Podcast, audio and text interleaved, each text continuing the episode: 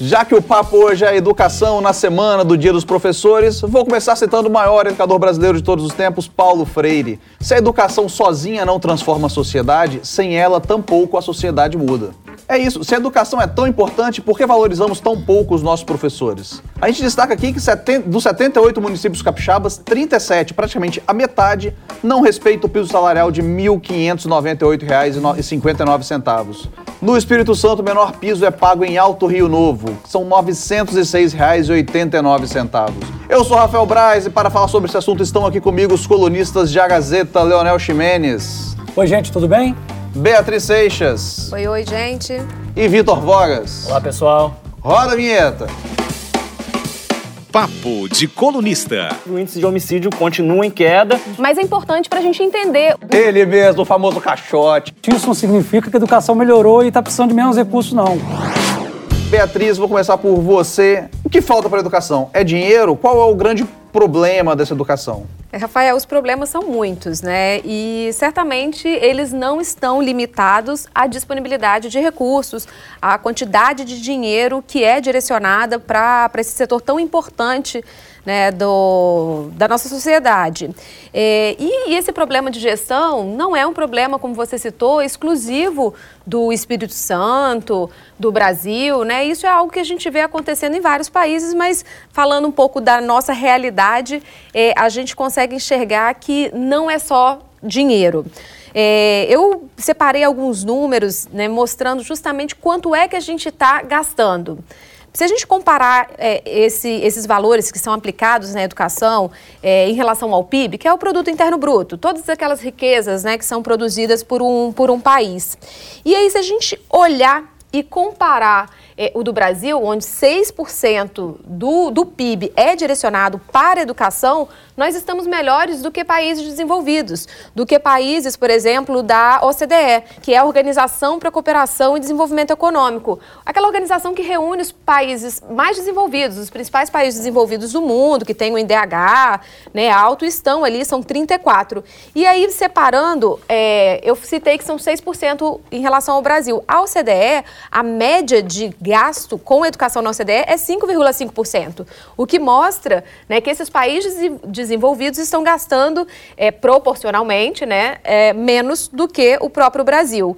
Vamos comparar com os Estados Unidos, né, que é sempre também uma referência é, quando a gente quer falar de país desenvolvido. Nos Estados Unidos, o gasto é 5,4% do PIB, também menor do que os 6% do Brasil. Se pegarmos nossos vizinhos, Argentina ou Chile, mais uma vez, no Brasil, o nosso gasto é maior. É, no, no, Chile, por exemplo, são gastos 4,8% é, do PIB né, com educação e na Argentina 5,3%. Ou seja, não é um problema só de dinheiro, é um, um problema muito ligado a, a, a, gestão, a como esse dinheiro está sendo utilizado, é, é, muito mais profundo que isso. Dinheiro tem, dinheiro está sendo aplicado, mas o como ser aplicado, como distribuir essa grana é que está que tá pegando para gente. O Daniel tem uns números aí, né? É isso aí, Rafael. E é de uma forma muito desigual.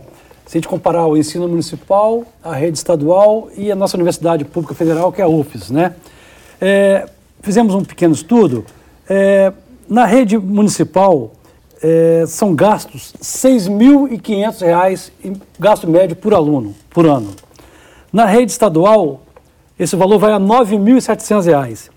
E na UFES, que tem pouco mais de 23 mil alunos, esse gasto médio é de R$ 39.300. Ou seja, estamos investindo muito dinheiro público em educação superior, em detrimento do ensino básico, fundamental e até do ensino médio. Então, alguma coisa está errada, alguma distorção tem que ser corrigida no Brasil. Ô, Leonel, é, a partir dos números que você nos deu, a gente pode chegar a uma conclusão bem alarmante, condensando aí os números de todos os três níveis de ensino. É, a gente chega à conclusão de que hoje, só no Espírito Santo, o gasto médio na Universidade Federal do Espírito Santo por aluno corresponde a seis vezes o que é gasto na rede municipal de ensino.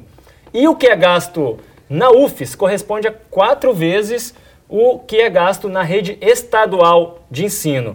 Ou dito, dito de outra maneira, gente, simplificando, para cada um real investido em um aluno da rede municipal no Espírito Santo, investimos R$ reais em um aluno da Universidade Federal. E para cada um real investido em um aluno da rede estadual, principalmente ensino médio, estamos investindo R$ reais em um aluno da UFES. É uma discrepância muito grande. Eu acho que assim, vale só a gente, de repente, é, colocar que cada rede, cada esfera tem uma particularidade diferente. É claro que a educação básica vai ter um tipo de demanda, é, uma universidade federal vai ter outra, é, mas aqui a gente está só botando todos mais ou menos no mesmo barco para poder ajudar as pessoas a entenderem como a, a, a educação ela está sendo priorizada em instâncias diferentes. Né? Você tem uma priorização muito maior para, por exemplo, a educação de nível superior do que a educação básica, que é tão importante né, e, e que a gente vê ela um pouco é, sendo preterida em relação às demais. Ô Bia, eu queria chamar a atenção para outra distorção é, em relação ao gasto do ensino superior na UFES. É, o orçamento de 2018 da Universidade Global foi 911 milhões de reais. Só que 82% desse montante foi gasto com pessoal, pagamentos de ativos, pensionistas e aposentados. Quer dizer, apenas 18% está indo para o sentido que a universidade tem, que é pesquisa, ensino e educação. Isso é uma outra distorção. Esse dinheiro, a maior parte dele, está sendo consumido como pagamento de salário. Então, pessoal, como nós já mostramos aqui, os números mostraram de maneira cristalina, recursos existem. Não é, é que falte dinheiro, só que esse dinheiro está sendo mal gasto, mal investido. E, novamente, concentrado no ensino superior e mesmo dentro do que é investido no ou gasto no ensino superior, a maior parte indo para é, pagamento de pessoal. E aí, quando a gente para para pensar no que realmente pode transformar a educação deste país e, e numa educação transformadora que pode, inclusive, é, contribuir para o desenvolvimento econômico e social do país, é claro que a prioridade tem que ser no ensino básico, não só médio, mas começando lá no infantil e fundamental. No entanto, essa falta de priorização hoje no ensino básico já se reflete negativamente é, para o Brasil no resultado, no resultado do, dos nossos alunos em todos os principais exames internacionais de desempenho escolar. É, essas provas aí, essas é, provas que, que levam em conta os alunos de vários países, sendo que uma das principais, talvez a mais importante, é o PISA, que é o Programa Internacional de Avaliação de estudantes. É, o PISA é um teste internacional aplicado pela OCDE a cada três anos em jovens de redes públicas e privadas na faixa dos 15 anos de idade que já frequentaram nove anos de ensino formal. Acho Essa... que aqui no Brasil é a partir do sétimo ano, né? Algo mais ou menos isso. Se eu não me engano, é o sétimo ano. Porque é sétimo ano, na nossa época era a oitava série, tá? Mudou um pouco. Então que é... dá mais ou menos 14, é, 15 anos. 15, de todo modo, é. assim, é a faixa etária em que os estudantes, pelo menos em tese, já deveriam estar no ensino médio. Então a gente está avaliando aqui ensino médio. E nesse, e, e Vogas, é, o ensino, essa prova, aliás, ela faz alguns testes, principalmente ligados à matemática, né, às ciências e à leitura. E aí é nesse ponto que a gente vê que vários dos nossos estudantes, as nossas crianças, adolescentes, não estão sendo capazes sequer de ter uma interpretação de texto, de fazer contas, e que isso, não sendo bem preparado nesta fase né, de formação de, de cada indivíduo, isso se reflete lá na frente. E aí nós vamos ter né, um efeito cascata. É, de, de, de jovens que estão sendo formados de alguma maneira, mas a sua formação foi fragilizada por não conseguir sequer fazer uma leitura, a interpretação de um texto, como a gente vê isso acontecer muito claramente. É isso, até porque o resultado do Brasil ou dos estudantes brasileiros na última edição do PISA, por exemplo, foi pífio. Né? A última edição que nós é, temos e já podemos apresentar os números foi realizada em 2015. E aí é, foi, é, a prova foi aplicada a estudantes de 70 países. E desse ranking de 70 nações, nas modalidades leitura e matemática, os estudantes brasileiros ficaram ali na rabeira mesmo, ali entre as últimas posições, depois da posição 60, entre 70 nações. E o mais grave de tudo, é, no comparativo com o exame anterior, realizado em 2012, três anos antes, é, pela primeira vez na história, desde que o PISA passou a ser aplicado, o Brasil conseguiu piorar nas três é, dimensões, nas três disciplinas avaliadas, tanto em leitura como em ciências é, e Matemática. também matemática. A gente Então, não tem os assim, números de 2018 ainda, então. de 2018, a prova, é, a última edição do PISA, né, é, a mais Recente. recente foi realizada em 2018, mas a gente ainda não tem esses números atualizados e consolidados. Enfim, de todo modo, essa comparação de 2012 para 2015 é trágica, é alarmante. A gente tem aí um dado preocupante que mostra que na frieza dos números nós não estamos percebendo evolução na formação de nossas crianças e adolescentes, na formação escolar. Muito pelo contrário, nós estamos andando para trás e há um claro gargalo no ensino médio. É algo preocupante, repito, e que exige atenção e envolvimento de toda a comunidade escolar. Só fazendo aí uma, uma ressalva, uma notinha de rodapé, um outro exame importante para avaliar a avaliação do desempenho escolar, qualidade de ensino, principalmente aí no, no ensino básico, é o IDEB, esse nacional, no caso, né, o Índice de Desenvolvimento da Educação Básica no Brasil. Na edição de 2018, o Espírito Santo foi o melhor entre as 27 unidades federadas, ou, na verdade, o menos Menos pior, ruim né? ou menos pior. A nota do Espírito Santo, considerando todas as redes, tanto particular como pública, foi 4,4 pontos. Isso deu ao nosso estado o primeiro lugar eh, no ranking nacional. Mas a meta era 5,1. A gente ficou aquém, de qualquer abaixo da maneira. meta abaixo ainda. da meta estipulada É lá meta... pelo MEC. Ah, tá. A meta do MEC, não era a meta do nosso estado. Não, estipulada lá pelo MEC, pela, por quem aplica, eh, de fato, essa prova. Pelo, por Então quem- todo mundo ficou abaixo da meta. por quem desenvolve o exame. Todos ficaram abaixo da meta, mas Todos o Espírito foram Santo foi o que ficou né? menos abaixo. Não passou nem raspando. Mas esse é o lado ruim. Agora, vendo o copo metade cheio, o lado positivo é que entre os 27 que ficaram reprovados, o Espírito Santo foi o que ficou mais perto de ter sido aprovado. Agora, é... O famoso campeão moral. É isso, o o campeão moral. reprovado com méritos. Agora, isso no, no caso é, da rede como um todo, né? tanto particular como pública. Agora, Braz, considerando só a rede estadual, é, a história meio que se repete. A nota do Espírito Santo foi 4,1, dando ao nosso estado aí o segundo lugar do país, mas a meta novamente era acima. A gente teve 4,1, a meta era de 4,4, campeão moral, ou na verdade vice-campeão moral. Vice-campeão moral. É, e, e volto assim na questão da gestão dos recursos, né? Porque nós fomos, por exemplo, o- os primeiros aí, mesmo nesse ranking que não é o dos mais satisfatórios, mas nós fomos o- os primeiros. E a gente olhou que a nossa rede, por exemplo, rede municipal, né? A- o gasto por aluno é de 6.500 mais ou menos, que a gente já, o Leonel já citou esse número.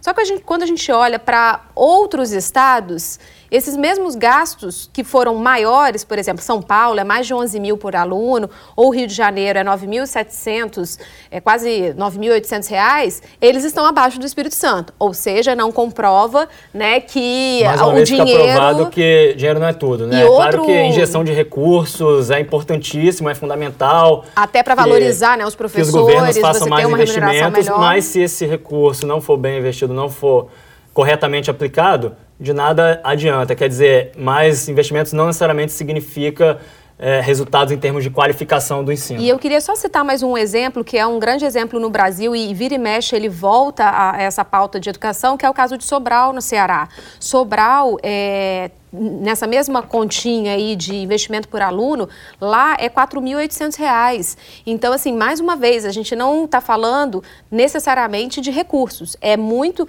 qualidade da, da, da gestão desse dinheiro, aplicação, se ele não está sendo desperdiçado, e também todo o trabalho feito com os professores. É, o caso do Sobral foi debatido há bastante no ano passado, porque era um caso modelo que o Ciro Gomes trazia na, na, na campanha, né? Sim. Ele falava que ia levar o modelo de Sobral para o resto do Brasil, tal, que é como ele foi É, no caso, quando a gente lá. conversa com todos os especialistas, vamos deixar claro aí para os ouvintes que somos leigos, né, assim, interessados numa educação de qualidade, mas quando a gente fala com todos pela educação, esse, essas ONGs aí que se debruçam sobre o tema, o que fazer para melhorar de fato a educação no país, eles citam, por exemplo, é, ponto-chave, gente, professor não é problema, tem que ser a solução. Nenhuma solução é, é possível, não existe nenhuma solução possível que não passe pelo professor. Então, primeiro ponto, é, capacitação e valorização desses profissionais do magistério.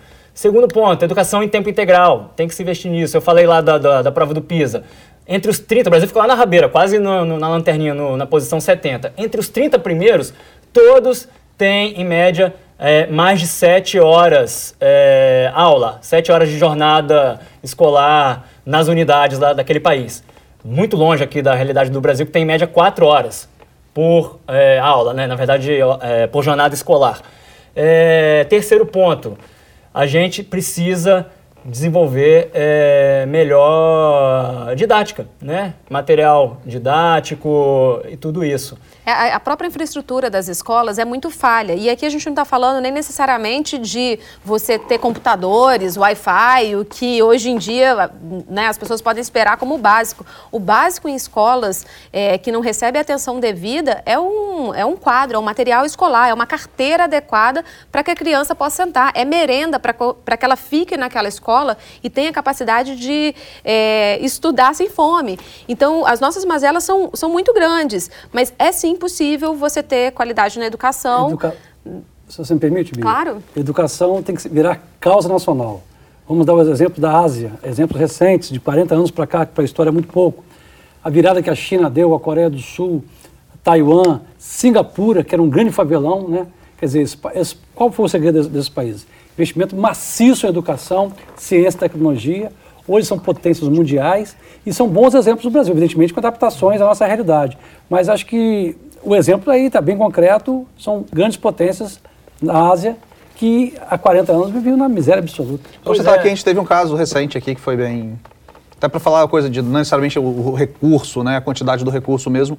O caso da escola de, da, da escola Jones José de Nascimento, Central, Central Carapina aqui na Serra, que era um lugar de muito conflito, muita confusão na escola. E em 2016, uma, uma diretora, a Juliana Rochner, Rosner, assumiu a direção em caráter emergencial, cara. em três meses ela começou a dar algumas coisas, botar algumas, tipo, vamos juntar todo mundo aqui, vamos juntar a equipe pedagógica, vamos, vamos botar algumas regras, vamos botar algumas normas que a gente tem que seguir e os alunos terão que seguir. E isso foi, melhorou, melhorou a vida na escola do, do de alunos, rendimento então, de tem alunos. Tem iniciativas que provam... Só para falar, completar essa matéria, está toda completa, a matéria da, da nossa colega Aline Nunes, está lá no minhagazeta.com, é dá para dar uma... É, você falou, Leonel, a Bia falou aqui, a gente tem... É, situações muito mais graves, questões muito mais urgentes. A gente tem literalmente escolas caindo aos pedaços, demandando uma atenção até é, em nível de, de, infraestrutura.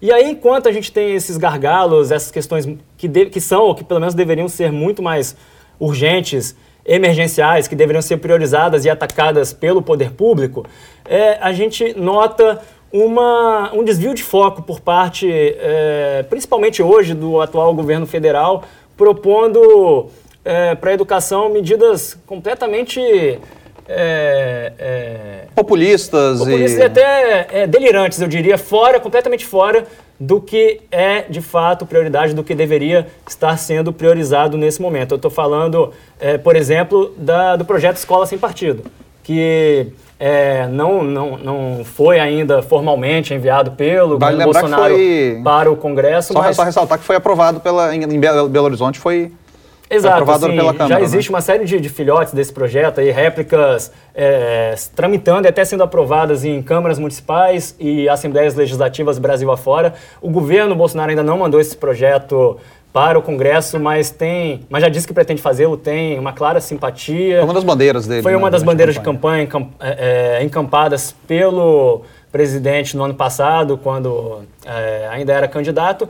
E assim, o que é o Escola Sem Partido? É, no meu modo de ver, passa longe de ser uma solução, na verdade, é uma medida populista que é, não ataca os verdadeiros problemas e tende até, talvez, a piorar a situação na medida em que é, desvia o foco do que realmente seria necessário e é, até, de certo modo, é, exacerba os conflitos já existentes no ambiente escolar, é, na medida em que vilaniza ou até demoniza os professores que deveriam ser a solução e não vistos como, deveriam, como problema, não, né? São, né? Disse, são a solução, solução, embora não... Mas esse projeto, de certo modo, trata os professores como o problema, como ameaças para os alunos, é, porque seriam, na verdade, uma legião aí de, de doutrinadores, de é, agentes da esquerda marxista, praticando marxismo cultural, querendo impor aos alunos em sala de aula as suas verdades, suas próprias opiniões políticas, morais e religiosas, aproveitando-se ali de um público cativo. Ah, sim!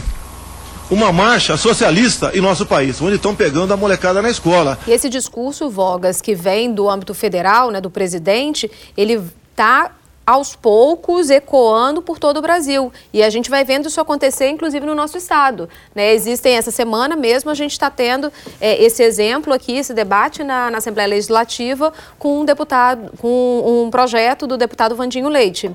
Então, é, que também trabalha esse tema, que acha que as escolas né, não, não podem ser viés, não podem ser usadas para qualquer tipo de ideologia de gênero, como eles chamam. Só eu vou reafirmar que a gente usar o termo ideologia de gênero é um equívoco. Ideologia de gênero é um termo criado para demonizar a palavra ideologia, porque não é discutido ideologia de gênero, é a identidade de gênero que está sendo discutida ali. É uma questão que é... É, pejorativa. É pejorativo. Né? Ideologia de gênero é pejorativo, então é, não devemos usar. Além desse, dessa questão da escola sem partido, também está sendo discutido muito no Brasil hoje um modelo de escola chamado cívico-militar. O que, que é isso, rapidamente? É uma proposta que o governo federal está fazendo para estados e municípios que a gestão dessa escola seria compartilhada entre militares e professores, né? Os professores cuidariam da parte pedagógica e os militares da administração e disciplina. Então, essa tese, o problema da educação no Brasil é disciplina, falta disciplina, né? Por que, que a tendência né, nas, militar, nas, nessas escolas militarizadas é dar certo? Porque tem disciplina. Não é uma escola militar como existe nas Forças Armadas, mas uma simbiose, uma mistura de uma escola uh, simples, né, comum, com a escola militar. No Espírito Santo, é, apenas três municípios de 78 manifestaram desejo de ter essas escolas. Quem está mais na frente é Viana. Viana já anunciou que vai ter uma escola própria é, com gestão municipal e com a Polícia Militar o ano que vem, mas também está fazendo esforço para trazer uma escola é, administrada pelo governo federal. Então seriam duas escolas em Viana. Os outros municípios seriam Montanha, que também está interessado numa escola, e Guarapari. Tá? É, curiosamente, é, é esse tema também descambou para o lado ideológico. O pessoal mais à direita, ligado ao PSL, está criticando muito o governador Casagrande, porque o Estado não aderiu a essa proposta, não quis, não se habilitou a ter. E a tese desses caras é o seguinte: é, o Estado está perdendo muito uma chance de ter recursos e uma escola séria, eficiente, mas o certo é, o, o fato é que o governador Casagrande não quis isso causou descontentamento na direita. Fique de olho. É bom a gente ficar de olho na eleição municipal em Vitória, a joia da coroa entre os municípios do Espírito Santo. Pelo menos de 9 a 10 candidatos já estão se apresentando, pré-candidatos se apresentando para suceder o prefeito Luciano Rezende. A briga é muito boa. É, no PSB, que é o partido do governador Casagrande, já se apresentam como candidato, pré-candidatos o deputado estadual Sérgio Majeski e o vice-prefeito Sérgio Sá. Vai, vai ter uma briga aí no PSB para essa indicação. É, no, no, PP, o vereador, presidente da Câmara, Kleber Félix, também está almejando ser candidato. O Amaro Neto, deputado federal mais votado, ainda não se definiu, ele deu entrevista para mim nessa segunda-feira e disse que não sabe se vai ser candidato ou não, nem em Vitória nem na Serra. No PT tem dois nomes despontando, mas principalmente da Jaqueline Rocha, que foi candidata a governadora eh, no ano passado, ou até o João Cosa, que já foi prefeito da capital durante duas vezes. Outro nome lembrado é o deputado Pasolini, que atualmente está sem partido, mas é cortejado pelo PSL. O PSL disse que se ele for para o partido, ele é o candidato. E os outros dois nomes que também podem disputar a vitória é o Max da Mata, que nessa semana também anunciou que é pré-candidato, né? mas ele fez uma, um, impôs uma condição. Ele só não será candidato se o Amaro Neto, que é o aliado dele, for o candidato. Se o Amaro for o candidato, ele abre mão da candidatura. E o próprio PSL também trabalha com a hipótese do capitão Assunção, que é um, o deputado que, muito polêmico, mas que tem agradado um segmento mais à direita, né? e pode se lançar também candidato em Vitória. Ou seja, o quadro ainda está muito obscuro, mas está congestionado. Isso mostra que vai ser uma eleição disputadíssima, né? E certamente Vitória deve ter segundo turno, porque tem nomes assim, são competitivos, são fortes, e deve ser uma eleição emocionante. Então, o bom é ficar de olho nessa sucessão em Vitória. Eu chamo a atenção, gente, para o risco que o Espírito Santo está correndo de perder, eventualmente, uma quantia astronômica aí, da ordem de 1,5 bilhão em empréstimos, em é, operações de crédito que estão em fase de contratação. O assunto é muito técnico, mas para simplificar, o governo do, do estado, caso o governo Casa Grande, tem é, quatro empréstimos que estão quase ali é, sendo concretizados, o martelo já está quase batido, mas para que esse martelo seja batido, ele depende de uma garantia, uma garantia concedida pela Secretaria do Tesouro Nacional, que é o órgão ligado ao Ministério da Economia, que faz ali a avaliação é, das condições de pagamento. Na verdade, é, é, se o Estado que pede o empréstimo é, tem uma boa situação fiscal, se, enfim, é um bom pagador. E aí, ao analisar os documentos da Secretaria de Estado da Fazenda do Espírito Santo, o órgão lá do Ministério da Economia deu um carimbo de não, recusando essa garantia por causa de um problema.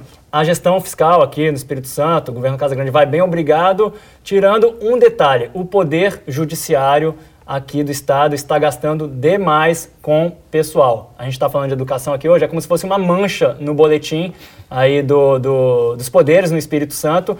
Aí, para não perder esses recursos emprestados, o governo Casa Grande recorreu ao STF, entrou lá com uma ação é, civil e o ministro, uma ação contra a União, e o ministro Luiz Fux, relator, é, concedeu uma liminar autorizando é, a concessão desses empréstimos por hora, né? Porque como a decisão é liminar é temporária, não quer dizer que essa querela e essa, essa contenda esteja 100% resolvida, então temos que abrir o olho, porque o Espírito Santo pode perder aí essa grana que vai para, por exemplo, ampliação de presídios, é, equipamento da Polícia Civil, da Polícia Militar e, adivinha, unidades da educação infantil, mais escolas aí para a criançada e se o Poder Judiciário continuar gastando muito com o pessoal, a gente corre o risco de perder esses recursos. O meu destaque vai para a Previdência, a reforma da Previdência, né, desde o início do ano. Aliás, já há muito tempo a gente vem discutindo ela, mas na próxima semana está prevista a votação é, em segundo turno do, do texto no Senado.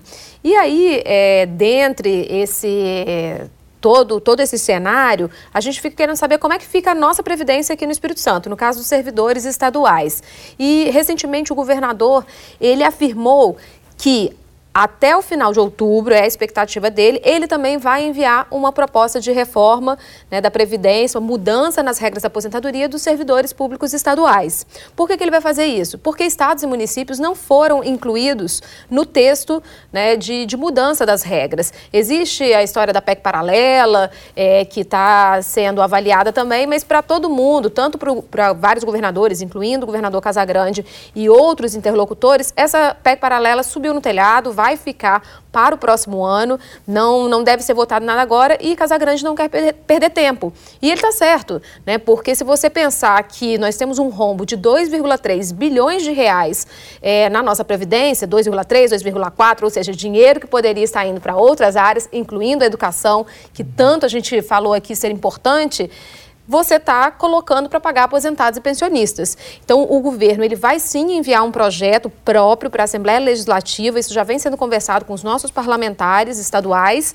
É, isso deve acontecer nos próximos dias. Casa Grande deu aí a, o período mais ou menos de outubro para fazer.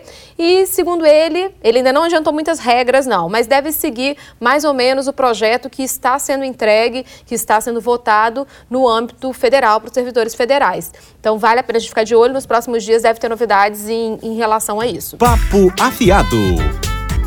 Meu bastidor é, de certa forma, um desarranjo ou alguma certa treta que possa estar acontecendo entre os nossos empresários e os nossos parlamentares. É, eles não estão gostando muito de tratar como nenhum tipo de impasse, pelo menos estão de forma pública, mas quando você conversa com é, a iniciativa privada, com algumas instituições, é, você vê que há um descontentamento em relação a como alguns deputados têm se portado de uma maneira um tanto quanto radical é, em relação aos seus discursos. E, e isso incomoda, tem incomodado a classe empresarial, preocupada até em investimentos que possam vir a acontecer, como é que fica a nossa imagem lá fora. Só que aí, diante dessa preocupação do lado empresarial, surgiu ainda mais um, um discurso é, bem fervoroso por parte dos nossos parlamentares, que chegaram, alguns deles, a criticar, aí sim criticar de forma bem aberta algumas instituições. E como até o colega Vogas tratou isso em uma, em uma coluna dele, que está no, no, nosso site da Gazeta, é, precisou o, o, governador Casagrande chegar ali para poder apagar o fogo, né? Porque ele fica ali entre, o, entre os, os, bom, o, os a empresários, cruz a cruz e a espada, entre, entre fazer. Os empresários e os deputados fazer da base que, dele. Isso, fazer com que os empresários se sintam à vontade, mas também que os parlamentares não se sintam é, tolhidos de falar o que também bem entende. Então, o governador fez esse papel e o curioso foi que, durante o evento recente que teve no Palácio Anchieta, estavam reunidos justamente a classe empresarial, que era um evento muito voltado para esse grupo, e os principais parlamentares que andaram é, dando umas agulhadas ali no, nos setores da iniciativa privada estavam lá lado a lado, o que deixa assim é, curioso como que aparentemente para todo mundo no evento oficial estava tudo muito bem, mas nas entrelinhas existe um certo incômodo por ambas as partes. E meu bastidor é que tem até deputado progressista puxando o saco de empresário. Vitor Vogas, a sua vez. Hum, bom, é, meu bastidor tem a ver com a eleição na Serra. O Leonel já falou aí sobre eleição municipal em Vitória. Lá na Serra, o bastidor que eu trago para vocês é que o, o prefeito Aldifax Barcelos está ali meio desesperado em busca de um candidato à própria sucessão. No ano que vem ele não pode se reeleger, já estará encerrando o segundo mandato, não pode tentar um terceiro e ele não tem ainda um nome do próprio grupo político dele. Ele tinha sim, né, uma alternativa, mas uh, implodiu, que era o Coronel Newton Rodrigues. Eles romperam em maio e agora o Aldifax está buscando um, um outro nome que está ligado, assim, tá, tá bem é, relacionado também a essa área de segurança pública, que é o delegado Rodrigo Sandimori, ele que é titular da delegacia de, é, da DHPP, da Serra, Delegacia de Homicídios, e o Aldifex já sondou o Sandy Mori, mas o delegado não quer nem ouvir falar no assunto, ele não quer nem ouvir falar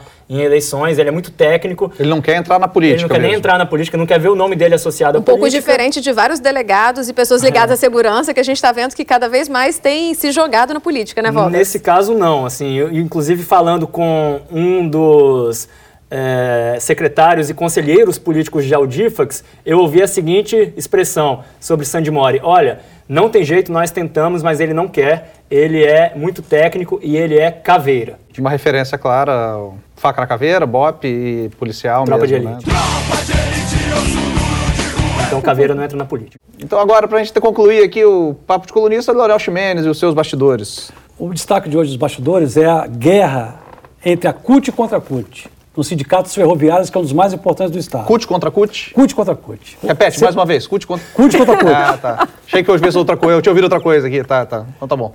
Semana que vem vai ter a eleição dos sindicatos ferroviários, que é um dos mais importantes, como eu disse. E a, o sindicato, ele é filiado à Central Única dos Trabalhadores há mais de 30 anos. Só que um grupo dissidente saiu dessa chapa e formou uma nova chapa. Curiosamente, a Central Sindical está apoiando a chapa dissidente, tá? A chapa da situação é ligada ao deputado Janete, de Sá. Tá? Então está uma confusão, troca de, de, acusações. Tá? O presidente atual diz que não é recebido pela CUT. O, a CUT diz que ele se afastou da, da central sindical, não contribui para a central sindical. Então é uma verdadeira guerra entre a CUT e a CUT. Semana que vem nós vamos ver qual é a CUT que vai vencer. Então é isso, meus amigos. Um abraço, um beijo para todos os professores que marcaram nossas vidas, que merecem melhores condições. Esse foi o Papo de Colunista. Valeu! E na próxima quinta-feira tem mais Papo de Colunista em agazeta.com.br e nas principais plataformas digitais. Direção-geral, Elaine Silva. Supervisão, Marcelo Andrade e Gabriela Martins. Sonoplastia, Augusto Ferreira.